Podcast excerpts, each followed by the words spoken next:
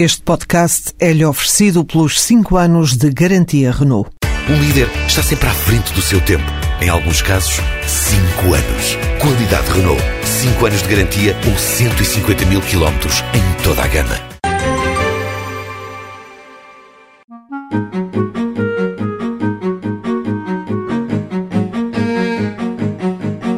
Terminado o ano letivo, a pergunta de muitos jovens e pais de alunos do ensino básico será: e agora?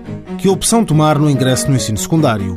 Félix Xménio, vogal do Conselho Diretivo do IFP, destaca uma opção: os cursos de aprendizagem. Em Portugal, tal como em países com economias muito competitivas, nós temos os cursos de aprendizagem, cursos de aprendizagem dual, que têm uma formação prática nas empresas e uma formação mais tecnológica, mais teórica, nos centros de formação profissional do Instituto de Emprego e Formação Profissional.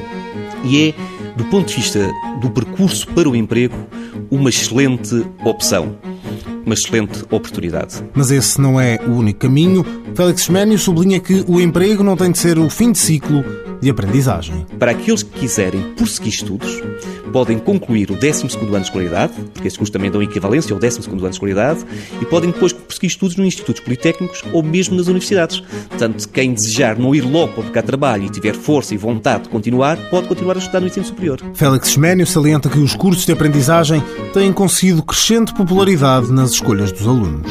Nós, este ano, em Portugal, temos o objetivo de abranger, entre os que já estão no sistema e os novos, cerca de 38 mil jovens e queremos no próximo ano chegar eh, aos 46.800. O objetivo é, no entanto, mais ambicioso, chegar aos 100 mil.